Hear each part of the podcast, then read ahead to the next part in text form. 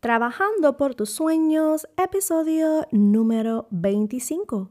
Mujer virtuosa.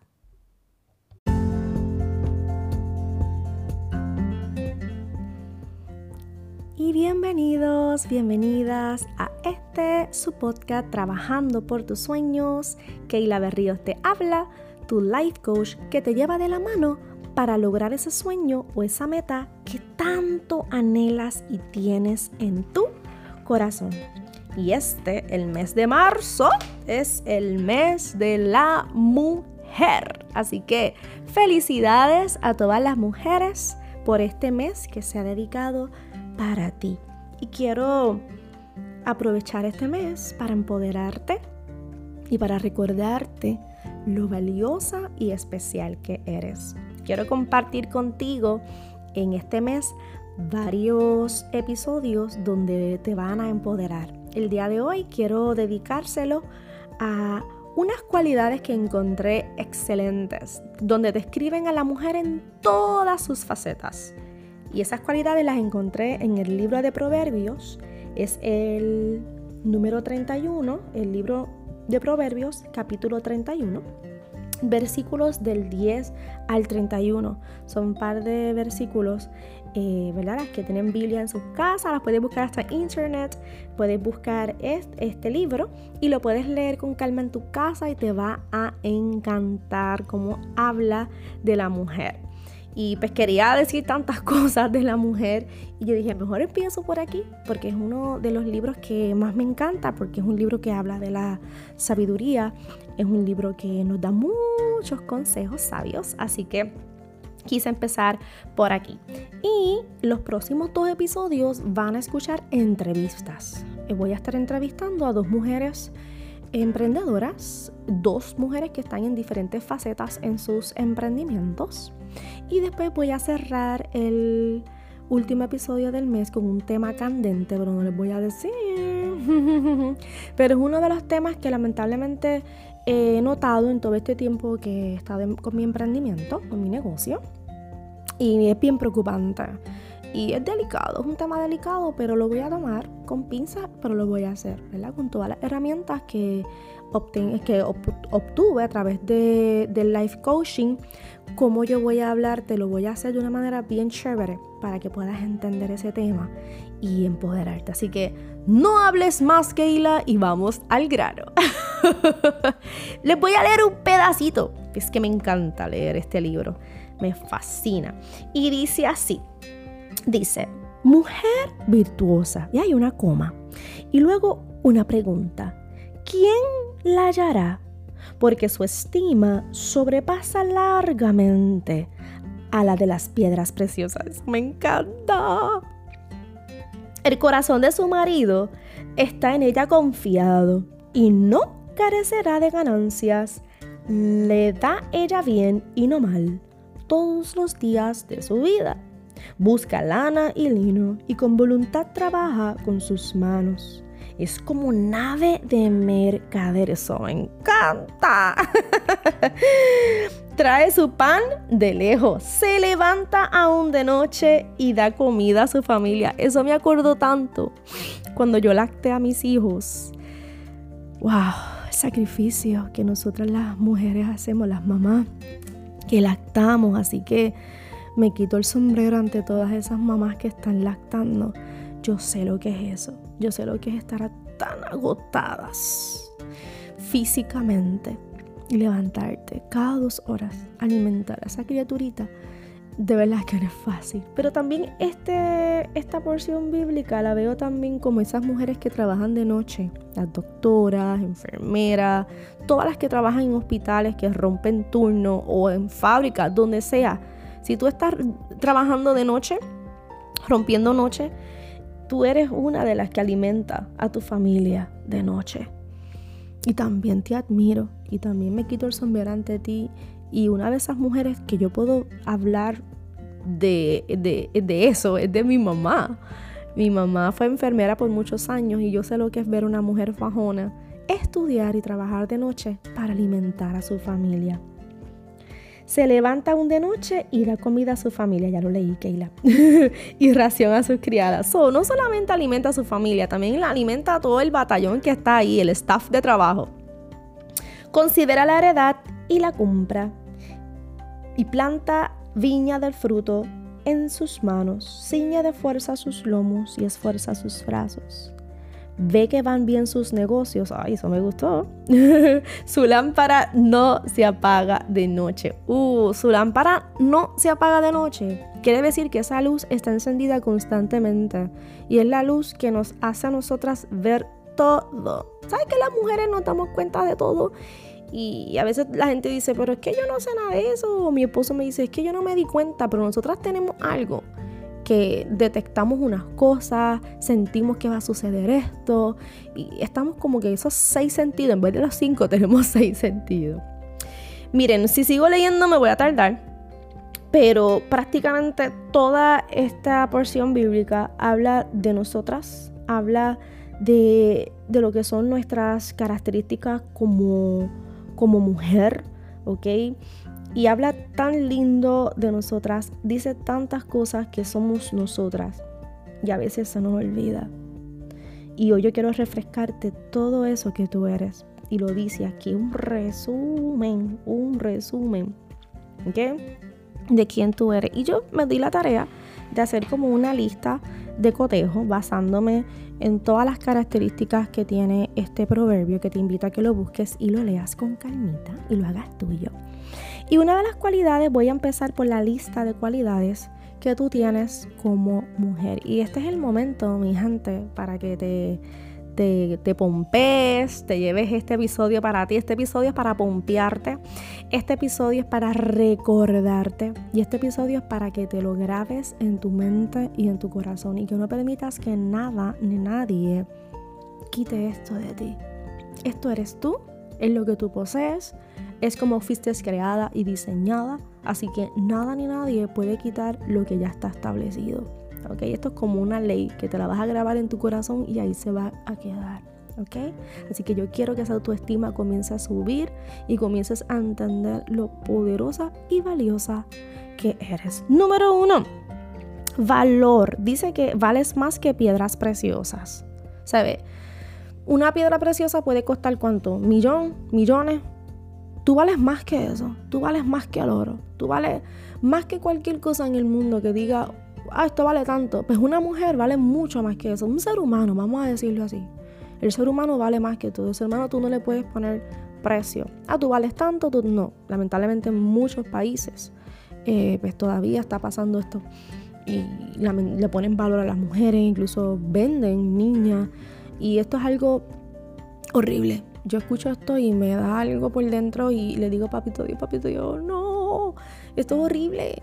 Así que no hay valor, nadie puede ponerte valor porque tú eres demasiado valiosa.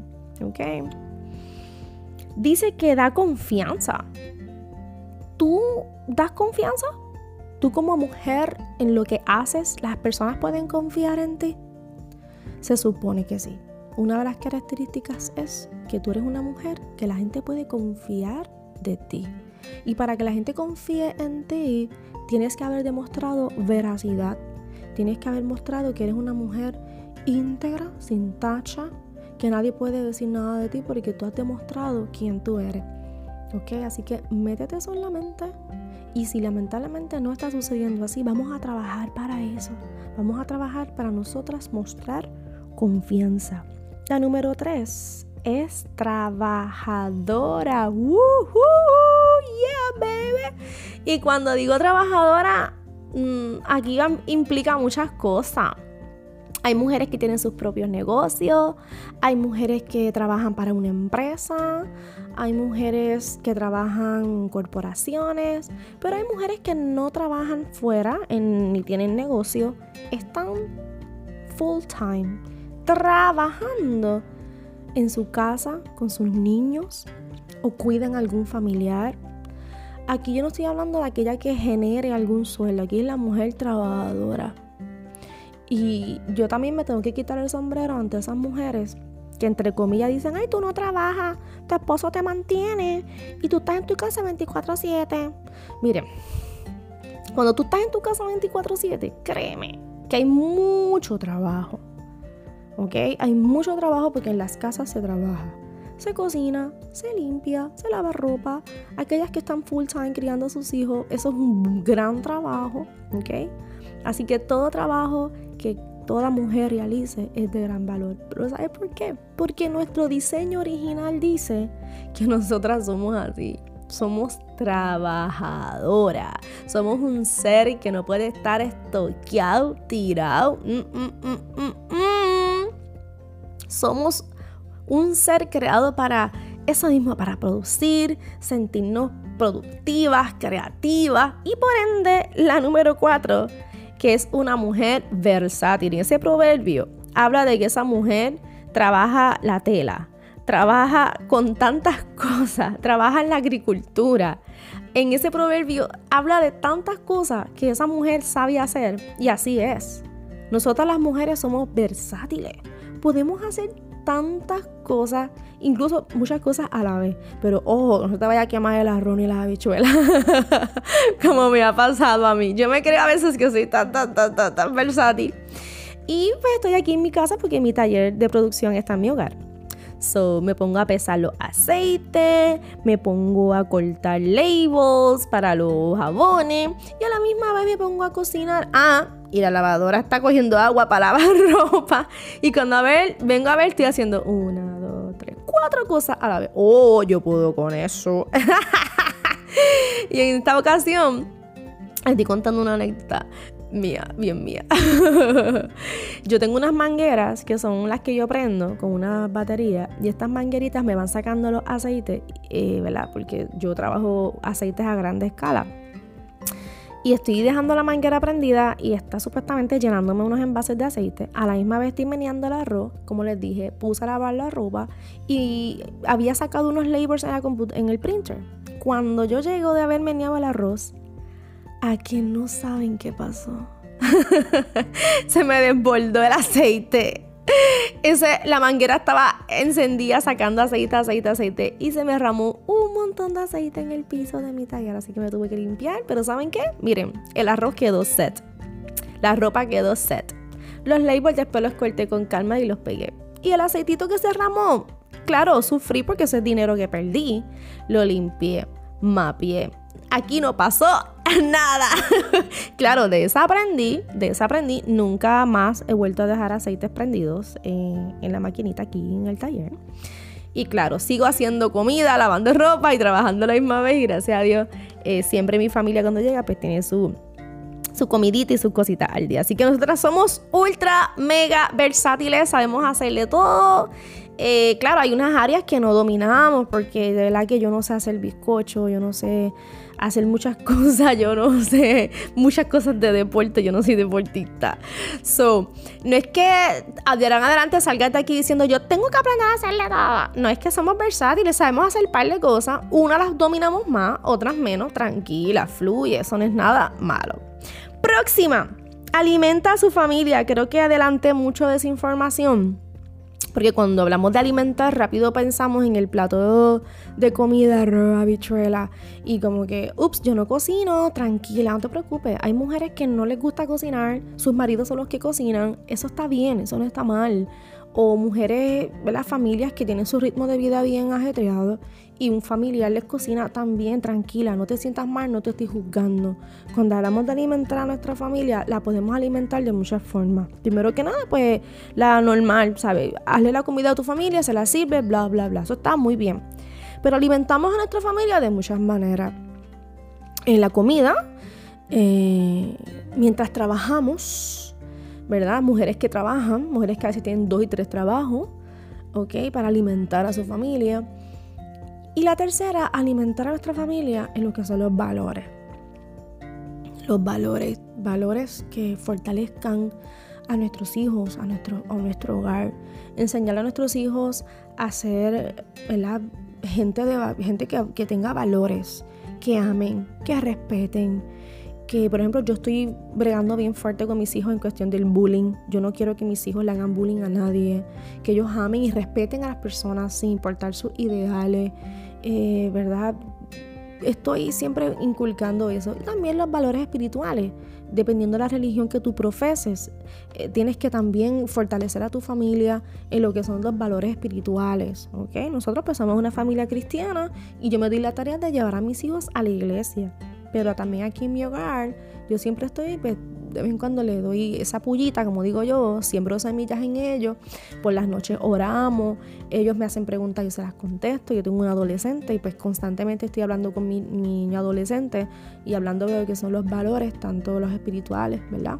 Como esos valores que nos hacen seres humanos de bien, ¿ok? Así que nosotros alimentamos a nuestra familia de muchas maneras. La alimentamos con nuestro modelaje. ¿Qué mayor enseñanza a nuestra familia, a nuestros hijos, a nuestro esposo, a nuestra comunidad, a nuestros vecinos, toda nuestra familia, que vean en ti un modelaje? Que digan, wow, esa mujer es íntegra. Esa mujer se merece mi respeto porque ella es así, así, asado, asado. ¿Sabes? El mejor legado que tú puedes dejar en este mundo es ese. Y yo lo puedo decir de mi mamá. Incluso mi mamá me habla mucho de mi abuela, de mi abuela materna, ¿verdad? Y mami siempre me decía que mi abuela materna era muy amada por toda la vecindad. Mi abuela trabajaba la agricultura. Mi abuela dicen que era una mujer de un corazón gigantesco. Mi abuela trabajaba la agricultura. Eh, también todos los fines de semana se mataba un lechón ¿verdad? Aquellas personas que me escuchan en diferentes partes, ¿verdad? Ahí me escuchan en República Dominicana, me escuchan en Perú, hasta en Italia nos están escuchando. Es un cerdo, un lechoncito, ¿verdad? Aquí en Puerto Rico eso es comida típica. Pues mi abuela, el fin de semana sí se mataba un lechoncito, ¿verdad? Eh, o se hacía una olla bien grande de bacalao. Siempre mami me dice que los fines de semana mi mamá tiene en su memoria que todo lo que se cocinaba en esa casa se les repartía a todo el vecindario. Era como que algo que mi abuela tenía en su corazón, que ella quería alimentar a todos. Y mi, mamá siempre me hablaba de eso, que mi abuela todo el mundo la quería, porque ella siempre estaba dando, regalando, regalando de los frutos de la agricultura, eh, regalando comida los fines de semana y siempre estaba trabajando. Mi abuela era como una hormiguita y trabajaba mucho, trabajaba mucho y era una mujer con valores, una mujer que todo el mundo la amaba. Y yo digo, wow, qué mejor legado dejó mi abuela que ese testimonio, que hablen tan bien de ella, que cuando ella murió la gente la lloró tanto. Y yo entiendo que eso es lo que nosotras tenemos que hacer, que cuando